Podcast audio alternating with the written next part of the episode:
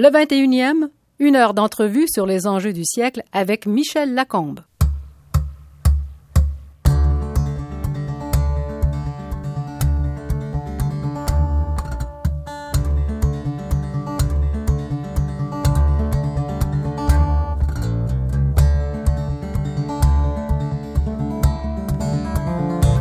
Mon invité est quelqu'un dont vous entendez souvent la voix dans les médias, parce que nous avons souvent recours à lui pour comprendre la loi ou, plus encore, pour comprendre la justice. À l'écouter, on se trouve tout de suite plus instruit, mais aussi plus méfiant, parce que la justice aujourd'hui, c'est pas évident. Et cet avocat n'essaie pas de nous dorer la pilule. Jean-Claude Hébert, bonjour. Bonjour, M. Lacombe. Jean-Claude Hébert, pourquoi avez-vous, vous avez décidé à un moment donné d'intervenir dans les médias euh, plus systématiquement que par le passé?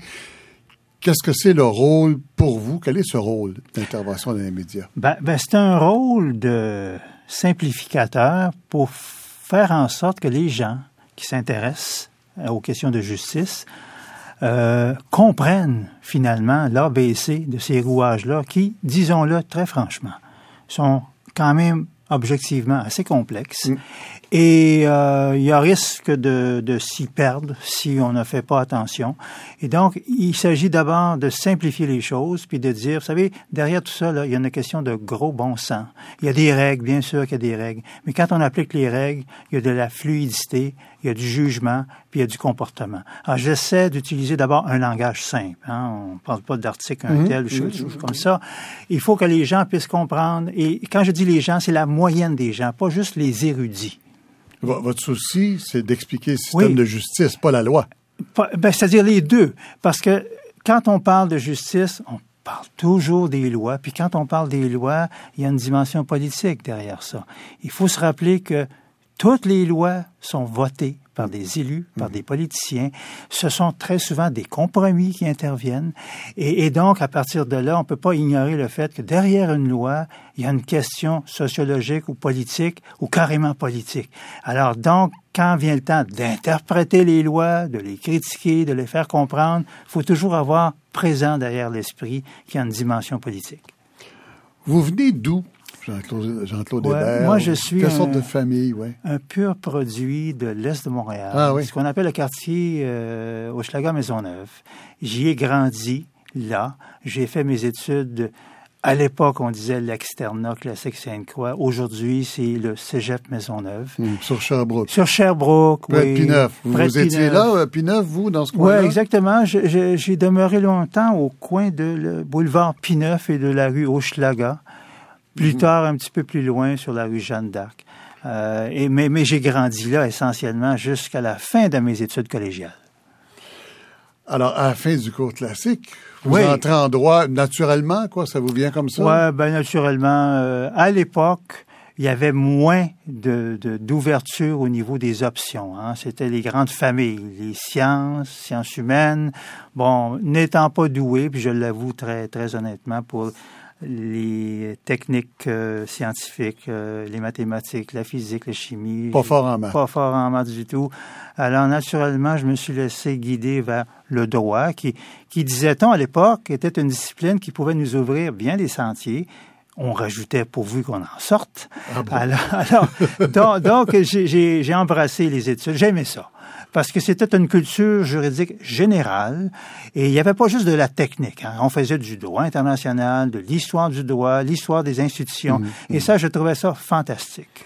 Est-ce que ça venait de votre famille? Est-ce que votre père était avocat? Euh, mon père n'était pas avocat. Mon père était un, pharmacien, mais un pharmacien plutôt universitaire. Hein. Ah il, il, a, il a travaillé à beaucoup de projets de recherche. Donc, il avait cette, cette, faculté de s'intéresser à ces choses-là. Mais je dois dire que malheureusement, mon père est décédé alors que moi, j'avais euh, même pas un an. Donc, je l'ai pas honnêtement connu.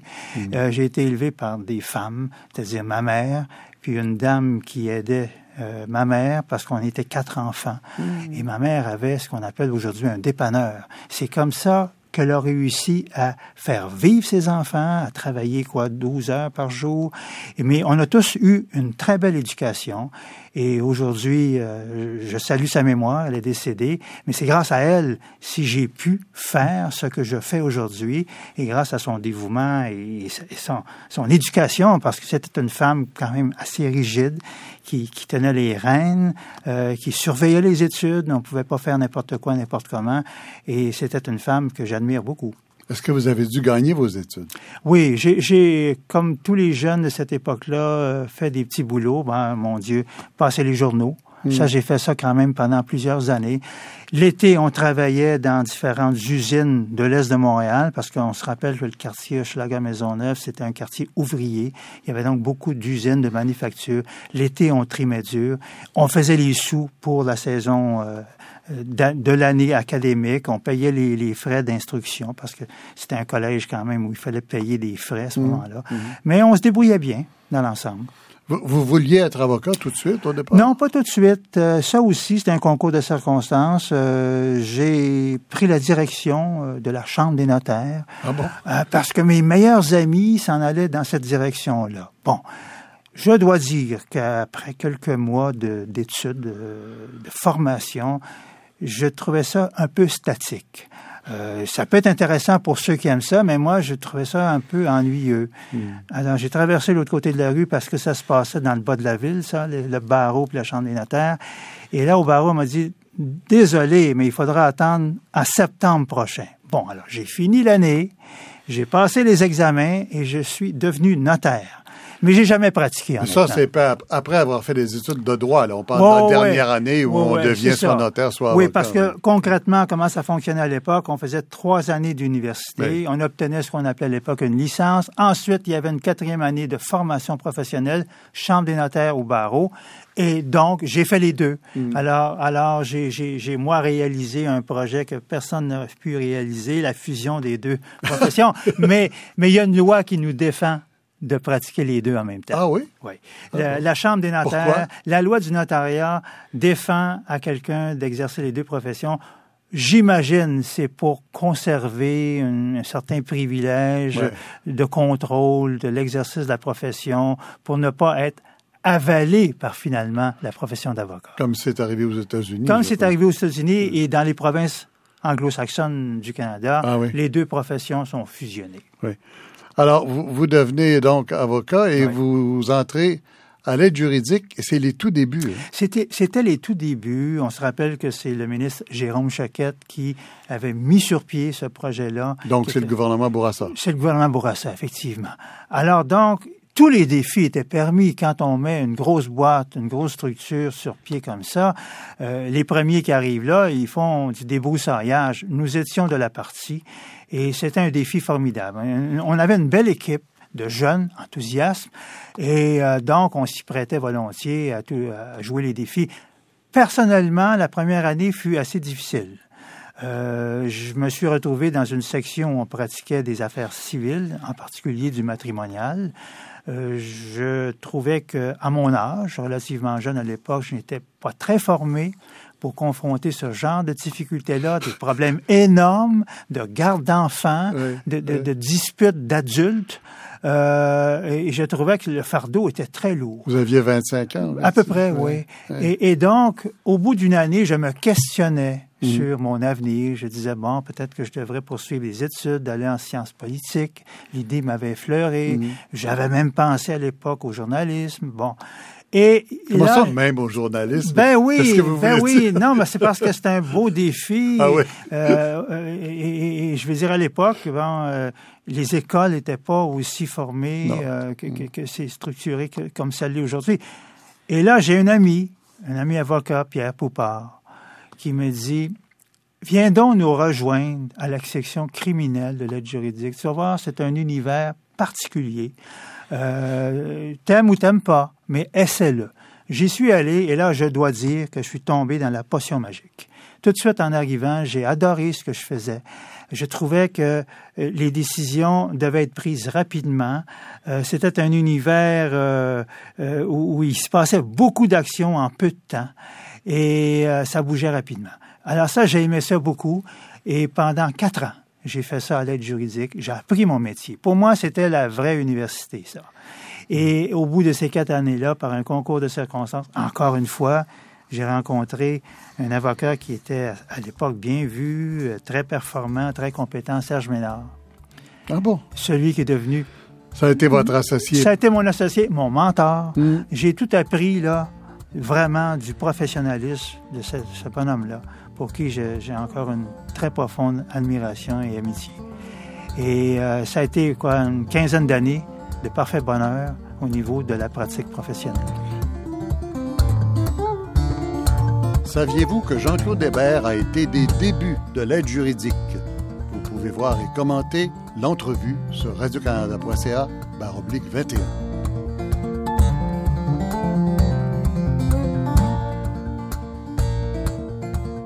Vous avez fait beaucoup de, de drogue. Je ne vais pas dire Ouais, vous, là. non. vous avez pas- Ouais. fait beaucoup de causes de C'est drogue. vrai, c'est vrai qu'à l'époque, c'était, euh, c'était, si on se rappelle, on recule en arrière, la guerre du Vietnam, etc. Oui. C'était une époque où euh, on avait beaucoup de gens du milieu là, de l'université, des collèges, un peu des drop-out, là, des gens malheureux qui s'adonnaient au trafic, mais de potes, là, de hashish à la limite. C'était des drogues douces par rapport Un à ce qui se du fait milieu aujourd'hui. artistique aussi. Oui, aussi. Il y avait, il y avait, on avait une clientèle du milieu artistique. Bon. Et on a fait des belles années, heureuses, c'était agréable. euh, et là, on a mis un frein à ça le jour où les gens du crime organisé ont envahi ce secteur-là. Je parle en particulier des, des organisations criminelles comme les motards. À partir du moment où il s'agissait de défendre des gens de ce milieu-là, nous étions très inconfortables. Et on a fait un choix. On a dit, on met un frein à ça, puis on s'organise pour faire autre chose, et c'est ce que nous avons fait. Et, et l'autre chose, ça a été, pour ma part, beaucoup de dossiers de nature économique. Mais, mais comment c'est arrivé, euh, je m'excuse, comment c'est arrivé? C'est arrivé brutalement, là, vous vous êtes rendu compte C'est tout arrivé- à coup que c'est arrivé- les gens que vous aviez oui. à défendre n'étaient plus les C'est mêmes arrivé qu'avant? brutalement comme ça parce qu'il y a une prise de contrôle véritablement de ces gens-là, du marché. Et, donc, les personnes qui se faisaient arrêter étaient des personnes mêlées au crime organisé, puisqu'on avait, nous, une certaine réputation d'avocats efficaces dans le domaine de la défense des causes de drogue, on s'est ramassé avec des demandes de clientèle de ce genre-là. Et on trouvait ça un peu difficile à vivre. On était... Pourquoi? Expliquez-moi ça un peu. Ben, ben, c'est quoi la différence? C'est parce que ces gens-là, évidemment, euh, lorsqu'ils confient des responsabilités des avocats, euh, ont l'impression que l'avocat leur appartient. Ils veulent contrôler non seulement euh, le dossier dans lequel ils sont impliqués, mais ils veulent contrôler l'avocat. Ils veulent qu'on soit à leur service. Et ça, c'est 24 heures par jour.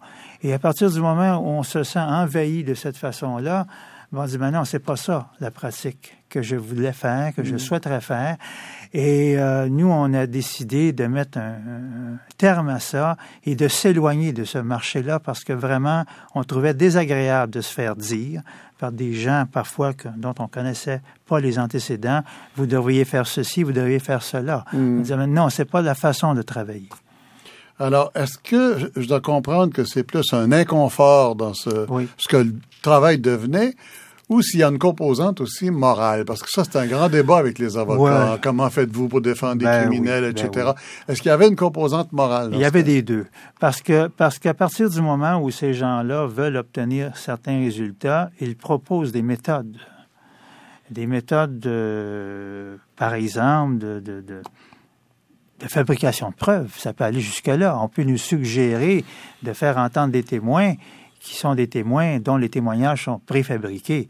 Ah, nous, on était non seulement inconfortable, mais il n'était pas question qu'on se prête à ce jeu-là. Parce qu'à partir du moment où un avocat se fait le complice de situations où on sait que les gens se parjurent, littéralement, ça peut aller jusque-là, ben, je veux dire, on renie ce qu'on est soi-même. Et être complice d'un crime, c'est pas la meilleure façon d'exercer sa profession. Alors qu'il y a des avocats qui le font. Ben, ça, je voudrais pas lancer des accusations contre qui que ce soit, mais je dis On que... pas de nom. Je dis que dans certains milieux, il y a des gens qui sont pris en souricière entre le fait où ils ont des services à rendre puis les services qu'on leur impose à rendre. Alors, ça rend, ça rend la, la- la- la tâche extrêmement délicate et difficile. Alors donc, euh, objection morale. alors ça, morale. ça, ça ramène la vieille question comment un avocat fait pour défendre un Ouais, criminel qu'il ouais. sait criminel, Ouais. qu'il sait dangereux, qu'il sait qu'il va récidiver? Ça, c'est la question que, que les matantes nous posent régulièrement. Ben voilà, la question m'attend. Oui, oui, c'est la question matantes. Et euh, bon, ben alors, alors moi, j'ai l'habitude de répondre à ça.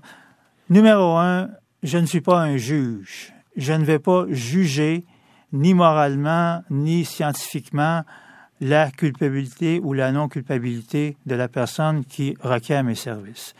Il y a l'autre côté, la poursuite, les services policiers qui font un travail de déterminer quelles sont les preuves qui existent contre une personne, puis en face de moi, j'ai un arbitre, un juge. Je vais lui laisser la responsabilité de porter le jugement final. Euh, je vais agir en chien de garde de la légalité. Ça, par exemple, avec beaucoup de vigueur. Si je me rends compte que les, les policiers enquêteurs ont triché, ont obtenu de la preuve abusivement, illégalement, je vais tout faire pour le dénoncer et convaincre le juge que ce bout de preuve-là, qui est capital, devrait être exclu du dossier, ce qui est permis par la loi. Et au bout du compte, si je pousse le raisonnement jusqu'à la limite et que je fais bien mon travail de technicien juridique et que l'essentiel de la preuve n'est pas admise par le juge, ça peut faire en sorte qu'un coupable, dans les faits, sera reconnu non coupable juridiquement. Est-ce que ça m'empêche de dormir? Non. C'est parce qu'en quelque part, il y a quelqu'un qui n'a pas joué son rôle correctement. Et moi, mon rôle de défenseur, c'est de surveiller la rectitude des règles et de leur application. Mais je ne porterai pas de jugement sur la personne qui a commis le geste, oui ou non. Puis souvent, on s'aperçoit qu'à l'usage, il y a des degrés de responsabilité. Il y a une personne peut être accusée pour un crime très grave, alors que sa culpabilité morale se situe à un autre niveau. C'est mon rôle de faire en sorte qu'elle ne soit pas condamnée pour le crime le plus horrible dont on l'accuse, et si elle doit être trouvée coupable pour une infraction mineure, ben, j'aurai atteint mon objectif de surveillant de la légalité. Quand on dit euh, il y a la justice et il y a l'apparence de justice, Ouais. euh, on a l'impression que la, la justice, c'est le point de vue des avocats, puis l'apparence de justice, c'est le point de vue du public. Puis Ouais. souvent, ça concorde pas. Euh, on, peut citer des cas célèbres, euh, la fameuse descente d'escalier de Mambouché qui est libéré de- de- de- des accusations avant d'avoir été euh, trouvé coupable plus tard, bien sûr. Le fameux cas de Vincent Lacroix euh, et la réaction extraordinaire dans la, dans la population contre lui. Euh, Est-ce que comment il faut juger de l'adéquation entre l'impression que la justice a été rendue dans l'opinion publique et la justice? Ouais. Ça, c'est pas facile de répondre à ça parce que, parce que la règle de base dans notre système de justice à nous, là, en Amérique du Nord, je, vais plus loin qu'au Canada parce que c'est la même chose en Amérique du Nord, c'est qu'on garantit à un accusé le droit d'avoir un procès juste et équitable devant un tribunal indépendant. En gros, là, ça se résume à ça. Qu'est-ce qu'on entend par procès équitable? C'est-à-dire qu'on va appliquer rigoureusement les règles de droit, les règles de procédure, les règles du jeu, au fond. Et, et il arrivera ce qui arrivera au bout du compte. Si en quelque part il y a un côté qui est défaillant, ben, je veux dire, ça peut donner un résultat qui est surprenant.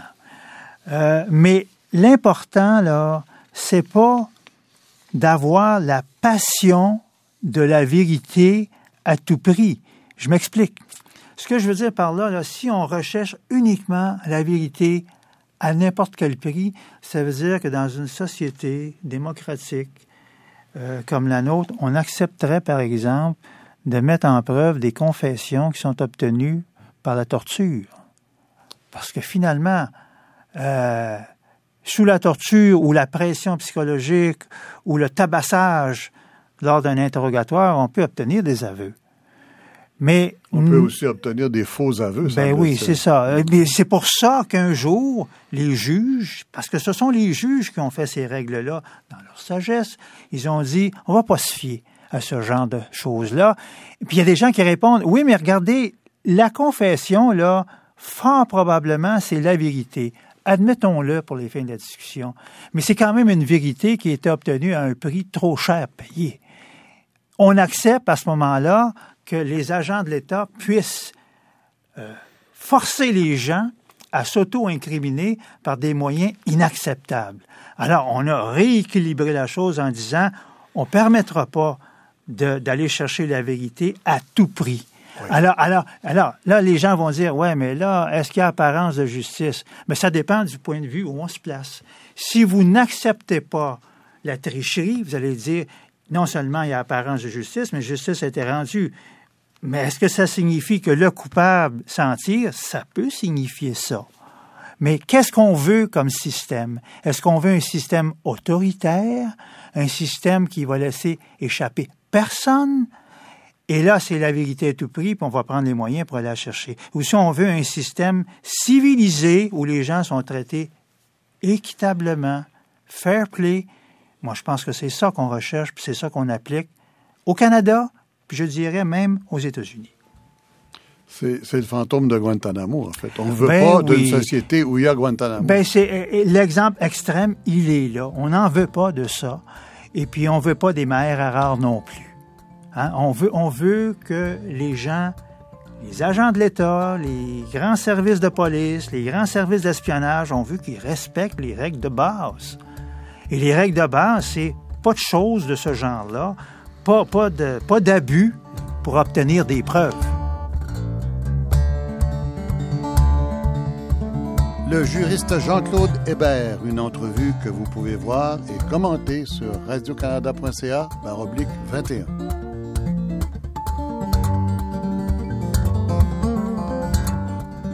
Dans la vraie vie, là, et vous le savez encore mieux que moi, la justice est plus juste pour les gens plus riches.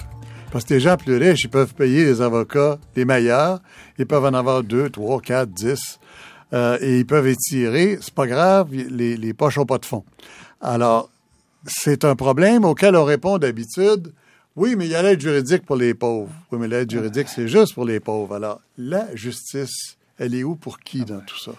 Euh, c'est vrai qu'on c'est un commentaire que qu'on entend souvent et que tout le monde n'est pas égal devant la loi, hein, parfaitement égal en tout cas.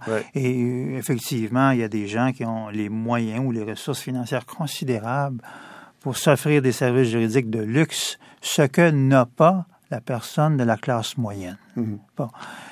L'aide juridique, c'est vrai qu'ils ont un bon bassin d'avocats maintenant expérimentés et ceux qui ont la chance de ne pas avoir des revenus suffisants peuvent être très bien défendus par l'aide juridique, ce qui n'est pas toujours le cas des gens de la classe moyenne. Ben parce que parce que si on leur dit, vous savez, là, euh, vous allez devoir subir un procès d'une semaine, euh, deux semaines, les frais juridiques que ça peut entraîner, c'est monumental. 20 000 dollars. Oh, mon Dieu, oui, même. 50 000 dollars.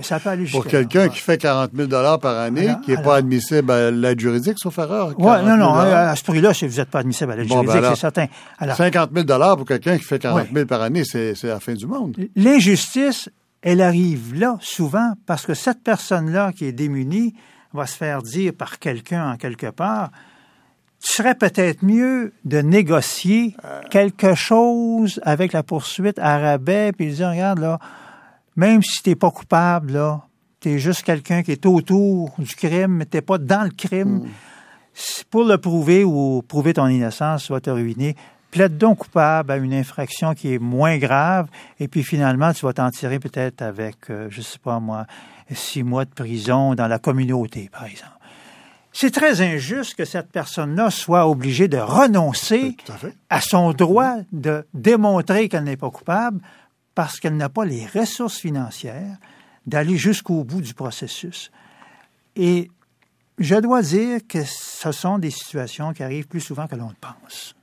Qu'est-ce qu'on fait avec ça comme société? Est-ce que c'est pas un problème majeur qui a été souligné par toutes tous les rapports, toutes les commissions d'enquête sur le droit? Et on n'arrive jamais à trouver Je dirais, Michel, que le, le, gros problème actuellement que nous rencontrons, c'est le problème de l'accessibilité à la justice. Euh, si je recule dix ans en arrière, le gros problème de l'heure, c'était les délais. Je vous rappelle les propos de l'ancien juge Lamain qui avait dit Ah, les délais, c'est le sida du système judiciaire. Il y a eu des efforts extraordinaires de la part de ceux qui gèrent la justice pour dire on va, on va s'attaquer à ça. Et de fait, je dois dire, je dois le reconnaître, que la question des délais n'est plus un problème au niveau des tribunaux de nature pénale. En tout cas, on arrive à faire des causes dans des délais tout à fait raisonnables maintenant. Mais l'accessibilité à la justice, là, là, on est pris avec ça. Et j'ai hâte de voir le jour où on va en sortir parce que ça crée de plus en plus de problèmes aigus. Et l'un des problèmes que ça crée, c'est que les gens, aujourd'hui, qui n'ont pas les ressources financières, viennent maintenant agir comme plaideurs pour leur propre cause. Et ça, et ça. Pas d'avocat. Pas d'avocat. Et ça, ça crée un problème énorme parce qu'il y a un déséquilibre, on s'entend. Vous avez d'un côté une partie qui est représentée par un avocat expérimenté et de l'autre, vous avez le plaideur qui s'exprime du mieux qu'il peut, sans connaître les règles du terrain. Et là, vous avez le juge qui est très mal à l'aise devant tout ça et qui cherche parfois à agir comme conseil juridique pour la personne qui n'a pas d'avocat avec évidemment un regard oblique de la part de l'autre partie qui dit, mais là, le juge, est-ce que vous êtes d'un côté ou vous êtes de l'autre ou vous êtes un juge mhm. neutre, objectif, indépendant? Et ça prend beaucoup de temps, ces dossiers-là, parce qu'il faut laisser parler les gens.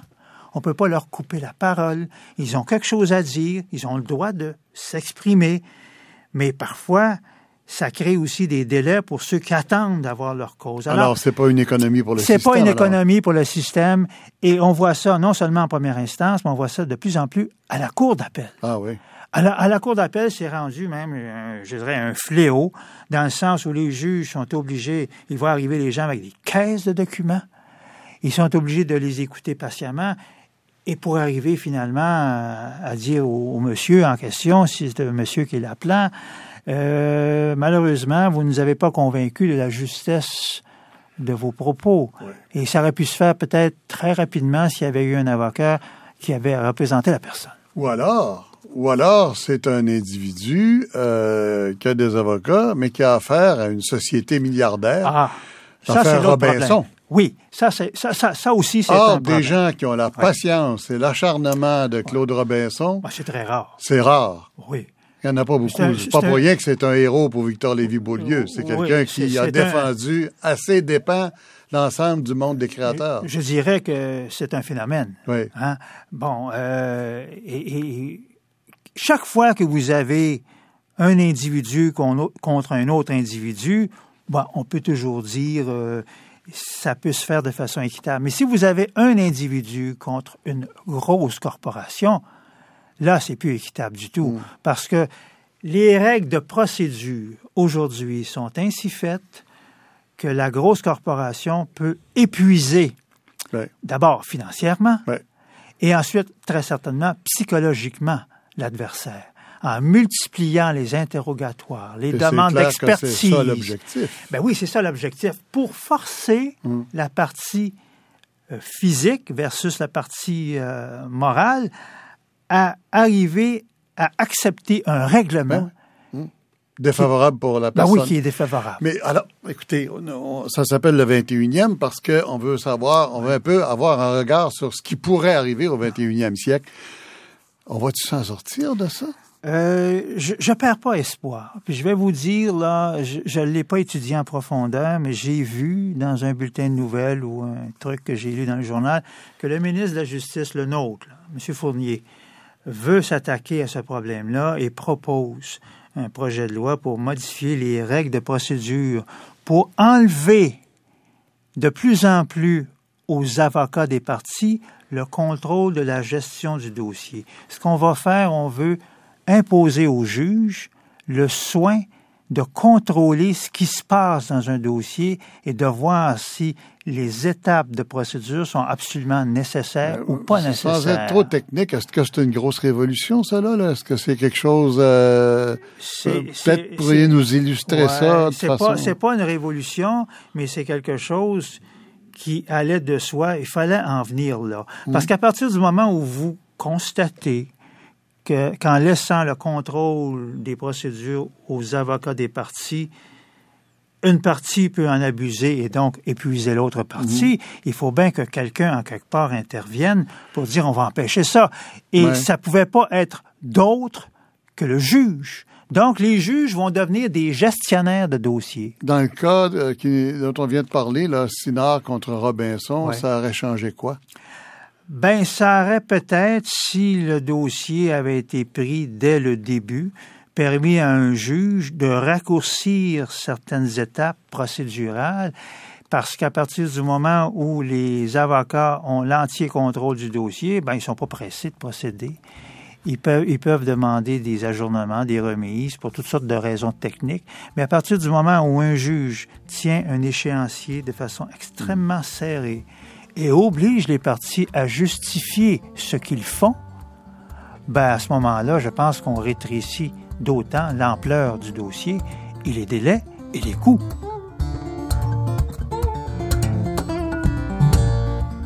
Où s'en va la justice? Une entrevue avec Jean-Claude Hébert que vous pouvez voir et commenter sur radiocanada.ca 21. Vous avez dit euh, euh, notre ministre de la Justice, euh, vous parlez de celui de Québec. On est dans un système où il y a deux ministres de la Justice. Ben un, dans la capitale provinciale, puis un dans la capitale fédérale.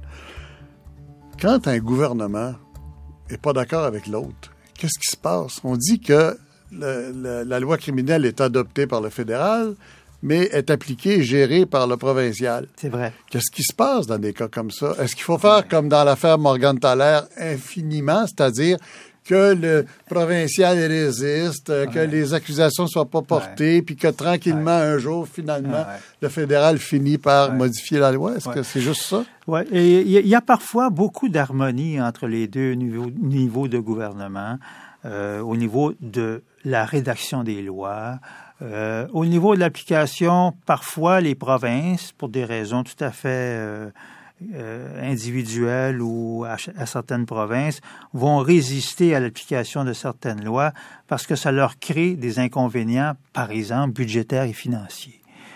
Soyons concrets. Vous avez là un projet de loi qui est euh, présenté par le ministre euh, de la Justice en matière de justice criminelle à Ottawa. Hein? On, veut, on veut mettre ensemble une série de projets de loi là, qui n'ont pas réussi à passer quand ils étaient minoritaires. À travers ça, il y a des dispositions qui prévoient des peines minimales. On sait tous, sans être comptable, qu'à force d'imposer des condamnations avec des peines minimales, vous allez grossir la population carcérale. Une donnée de base qu'il faut se rappeler, c'est que le trois quarts des prisonniers au Canada sont hébergés dans des prisons provinciales qui craquent en termes de suffisance et de capacité à héberger le monde. C'est mécaniquement les peines en bas de deux ans. Voilà. Et, donc, à partir du moment où vous aurez des peines minimales, comme c'est proposé dans le projet de loi, de 90 jours, de six mois, de un an, ces gens-là s'en vont dans les prisons provinciales.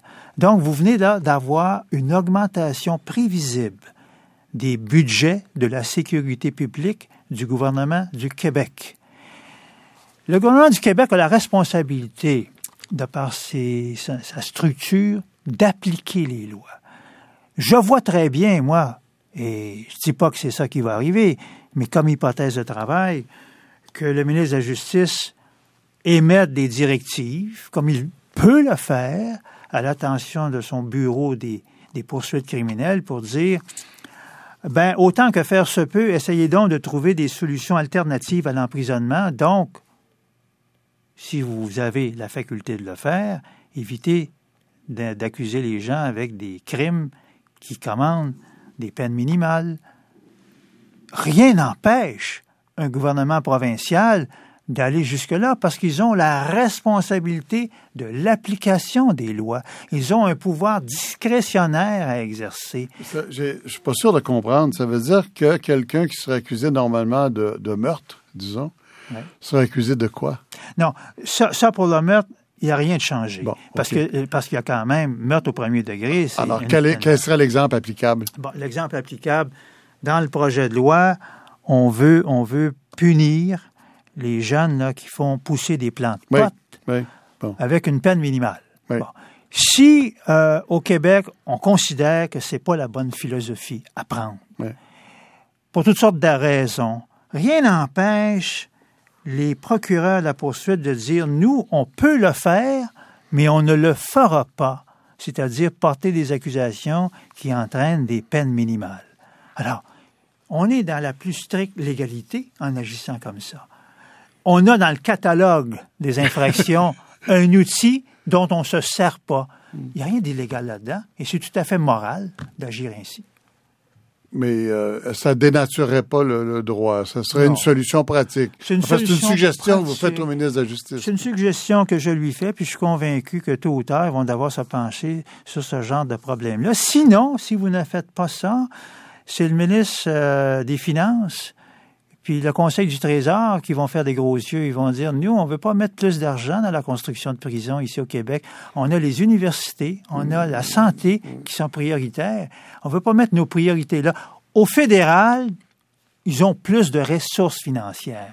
Les ministres nous disent qu'ils sont prêts à construire des prisons, des pénitenciers, à rénover ceux qui euh, ont besoin de l'aide, mais je ne pense pas qu'au Québec, ce soit une priorité.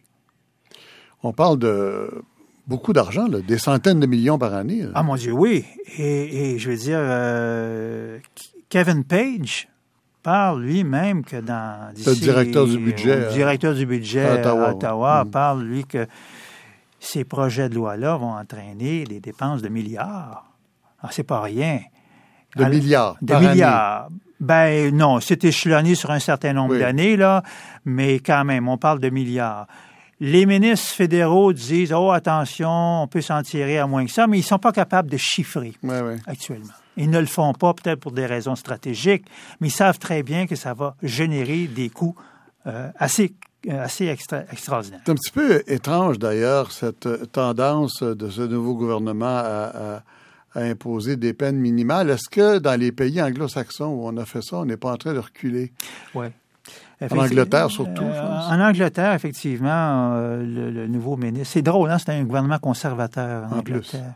Bon, coalition, mais conservateur. M. Cameron, là, qui est venu Ben à ouais, c'est Ottawa ça, rencontrer euh, M. Harper Et- au début et- euh, C'est ça. automne 2011. Et son ministre de la Justice, Kenneth Clark, a déposé un livre vert il y a à peu près six mois, là, où eux autres se sont dit on s'est trompé. Enfin, quand ils disent on s'est trompé, ils visent surtout le gouvernement travailliste de Tony Blair bien en disant votre approche de la justice n'était pas la bonne. Vous avez mis trop de monde en prison. Nous, on va ouvrir les portes des prisons. On va y aller pour les courtes peines. Puis il y a les gens qui ont des problèmes de santé, les toxicomanes, les gens qui sont affectés, qui commettent des crimes, bien sûr. Mais si on s'adresse d'abord à leurs problèmes de santé, puis le problème, on va peut-être éviter qu'ils aillent trop souvent, trop longtemps en prison. Donc, ils ont dit, on va demander au ministère de la Santé de faire un effort pour recycler tout ça. Aux États-Unis, même chose. La révolution est en train de se faire, et ça, c'est drôle, à partir du Texas, Ben qui est un État qui a toujours eu la réputation d'avoir la justice lourde et pesante. et là, et là, évidemment, ces gens-là sont pragmatiques quand même. Mais ce sont des républicains, souvent, Mm. qui partent euh, ce- ces solutions-là. Ils disent, les budgets, ça marche plus. C'est pas par magnificence ou grandeur d'âme. Ils disent, nos budgets n'arrivent plus, donc ce qu'on va faire, on va moins investir dans les prisons, on va changer le mode d'action, on va y aller vers des, des, des- de la probation, vers les courtes peines, etc. Bref, ils font le contraire de ce que notre gouvernement se propose de faire. Et notre gouvernement dit qu'il s'est inspiré de la doctrine américaine. Oui, mais celle qui était en vigueur il y a 20 ans. Pas celle qui est en pratique maintenant, aujourd'hui. Parce qu'on a changé considérablement l'approche aux États-Unis parce qu'on s'est aperçu qu'on a un citoyen sur 100 qui est en prison. Et là, et là, ça fonctionne plus au niveau des budgets. C'est une crise budgétaire qui fait que ça a des répercussions sur le système de justice. On aurait souhaité que ce soit quelque chose d'autre, mais c'est ça, ben, il faut le prendre.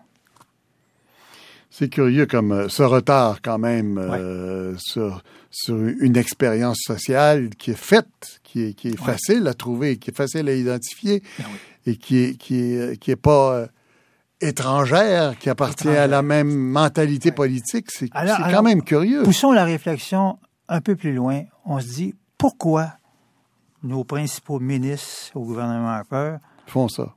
font ça, insistent pour ça?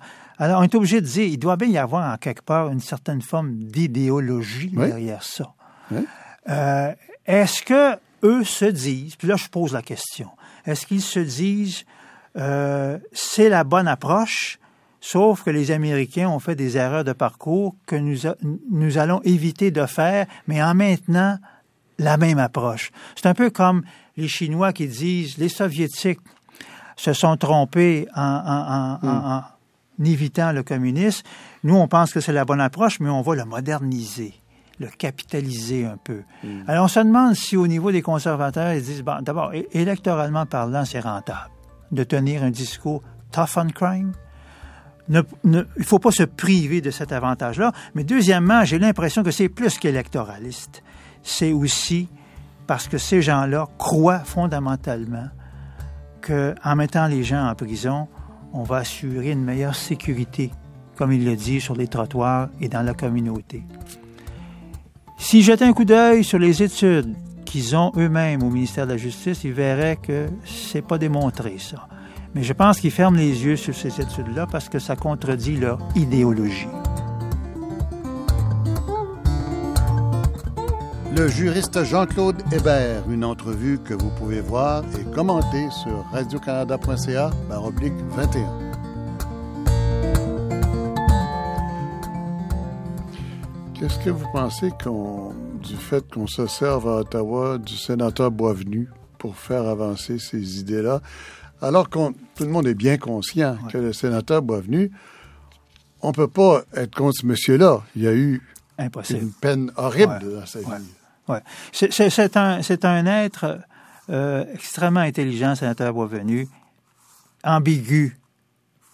Moi, moi, je vois chez lui un élan de sincérité euh, incontestable. Quand il parle des victimes, euh, je pense qu'il est sincère. Et quand il dit que les victimes, traditionnellement, ont été négligées, il a raison. Dans notre système de justice, vous savez, euh, on ne s'est pas toujours préoccupé correctement des victimes. Euh, moi, j'ai vu des dossiers se régler sans que les gens sachent comment ça se réglait, parfois à leur insu, et ils apprenaient par les journaux qu'un tel accusé euh, a plaidé coupable et s'en tire avec une peine euh, qui, qui peut être surprenante. Aujourd'hui, on fonctionne plus comme ça. Aujourd'hui, avant qu'un dossier se règle, on consulte les victimes et les plaignants, puis on les informe, puis on leur demande êtes-vous à l'aise avec ce genre d'approche-là? Et ça, et ça, je suis convaincu que le sénateur Boisvenu, avec son association, quand même, ça fait un bout de temps que ça existe. Ils ont fait un travail qui a amené ce genre de prise de conscience-là. Maintenant, aujourd'hui, qu'il soit le porte-parole du gouvernement en matière de justice, ben, je veux dire, je le comprends parce que c'est un homme qui s'exprime très bien sur la place publique. Il a du charisme. C'est convaincant. Il est très convaincant, puis il a toujours des exemples très saisissants pour nous faire comprendre la justesse de certaines mesures. Je ne dis pas que j'endosse ses propositions, parce que je ne suis pas nécessairement d'accord avec son raisonnement. Mais je dois dire que comme communicateur, le gouvernement a trouvé un très bon communicateur. Oui. Quand on dit nous, on s'occupe des victimes, l'opposition s'occupe des criminels, Ouais. qu'est-ce qu'on a dit au fait? Ben ça, ça c'est une vision un peu manichéenne, hein? c'est-à-dire c'est comme si la vie était faite les bons et les méchants. C'est pas comme ça que ça se passe dans la vie. Même chez les êtres euh, les plus sombres, il y a toujours euh, un côté qu'il faut gratter pour trouver. Euh, c'est pas vrai que quelqu'un est 100% euh, néfaste ou mauvais. Là où il y a une confusion des genres qui est regrettable, c'est que le sénateur Boisvenu dit à la charte qui est l'instrument des criminels, puis de l'autre côté, il serait souhaitable un jour qu'on ait une charte des victimes.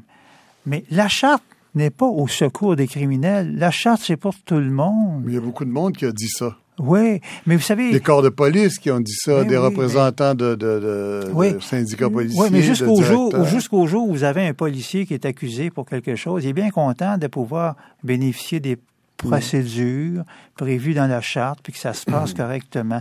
C'est pour les citoyens, la charte, c'est pour protéger les citoyens contre la discrimination, par exemple.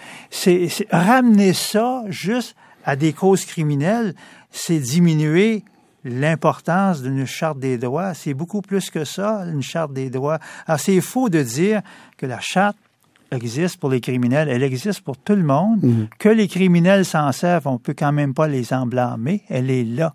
Mais il n'y a pas juste les criminels qui s'en servent. De plus en plus, par exemple, les droits des victimes sont reconnus justement mhm. en utilisant des dispositions de la charte. Alors, il y a un certain équilibre qui est en train de s'établir. Et ça, je trouve que c'est dommage qu'on utilise un vocabulaire aussi tranché que celui-là, parce que ça donne une vision tronquée la charte, c'est l'affaire de la Cour suprême. Hein. Oui. C'est l'arbitre suprême. C'est le jouet de la Cour suprême. Et c'est pour ça qu'on dit, on parle maintenant d'un gouvernement des juges. Oui. On dit la Cour suprême prend la place du gouvernement. Qu'est-ce que vous en pensez? Comment vous voyez ça? D'abord, elle est née aux États-Unis, cette formule-là. Elle est née là parce qu'il y a eu un activisme judiciaire démesuré aux États-Unis. Quand on pense, par exemple, qu'il y a des juges dans certains États qui sont allés jusqu'à rendre des jugements pour dire que combien d'autobus scolaires devaient être utilisés pour transporter les écoliers. Là, là, il faisait de la micro-gestion.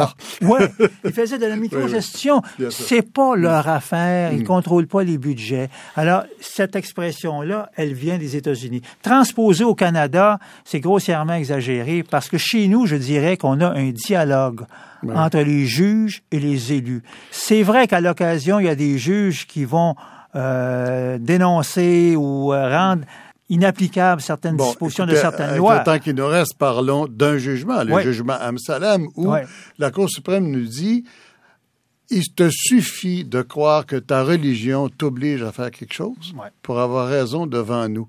Tu n'as même pas besoin de le prouver. C'est l'affaire, la fameuse affaire de la construction de la souka sur une terrasse euh, des appartements du sanctuaire. C'est quand même très étrange qu'un tribunal nous dise on va admettre que ta croyance n'a pas besoin de, euh, d'être prouvée. Euh, je, je, dois dire, je dois reconnaître que dans les différents jugements où il était question de liberté de religion, les juges ont choisi la voie d'une interprétation que je qualifierais de robuste en faveur de l'interprétation de la liberté de religion. À partir de là, il y a des gens qui se sont dit, mais mon Dieu, faisons-en un bon usage. Alors, vous avez beaucoup de groupes minoritaires dans les communautés qui utilisent cet instrument juridique-là pour faire des revendications, exemple, d'accommodement raisonnable. Mm. Et à partir du moment où les juges, quant à moi, à tort, sont allés trop loin en rendant un ou en prenant un critère subjectif, dites-nous ce que vous croyez, puis on va l'accepter. Ben, je vais dire, ça a créé des solutions ou des, situations embarrassantes comme l'affaire du Kirpan. C'est un peu aussi le même genre de raisonnement. Mm. Et j'ai l'impression qu'il y a eu quand même une levée de bouclier contre les deux jugements, l'affaire des Soukas, l'affaire du Kirpan, et particulièrement au Québec, ce qui fait que les juges se sont dit, peut-être qu'on est allé trop loin, puis ils ont commencé à mettre un peu d'eau dans le vin. Je vous rappelle un dossier qui est survenu dans les provinces de l'Ouest, l'affaire des permis de conduire. Vous aviez là une communauté très minoritaire qui disait, nous, il n'est pas question qu'on se fasse poser sur le permis de conduire, qu'on ait notre photo parce que c'est contraire à notre. Oui, c'est les utérites, je pense. Voilà. Ça oui. Et là, et là, la Cour suprême a dit non, ça suffit là. Là, là, les permis de conduire avec les photos, là, là c'est une question de bien public, de sécurité publique pour permettre aux policiers, par exemple, de faire des contrôles, de mm. faire des vérifications, qui conduit quoi, qui a le droit de conduire, etc.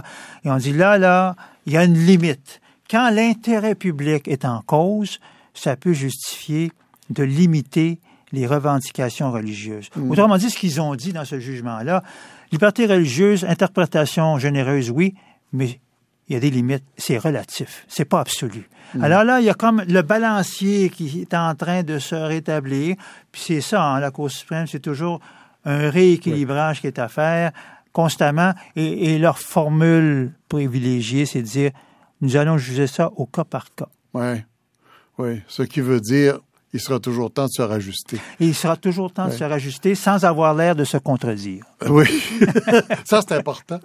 Dans, les, dans les deux minutes qui nous restent, Jean-Claude Hébert, euh, quand, quand les tribunaux euh, encadrent trop les gouvernements, euh, il se passe quoi? Qu'est-ce qui va se passer dans les années qui viennent? Parce que est-ce que cette tendance-là va continuer à euh, finalement, on dit que c'est à cause de la Charte des droits, c'est pas un spécialiste, mais on enferme les gouvernements dans des corridors trop étroits et l'action politique devient moins moins libre, moins efficace. Oui, mais remarquez que les, les, balises que les tribunaux ont mis à certains gouvernements, c'est dans des certains secteurs, mais de façon générale, la gouvernance et puis l'administration gouvernementale n'est pas très embarrassée par les jugements. Ici et là, de temps à autre, ils se font ramasser dans un jugement, mais c'est pas monnaie courante quand même. Je pense qu'on peut dire que nos gouvernements ont euh, relativement une belle marge de manœuvre.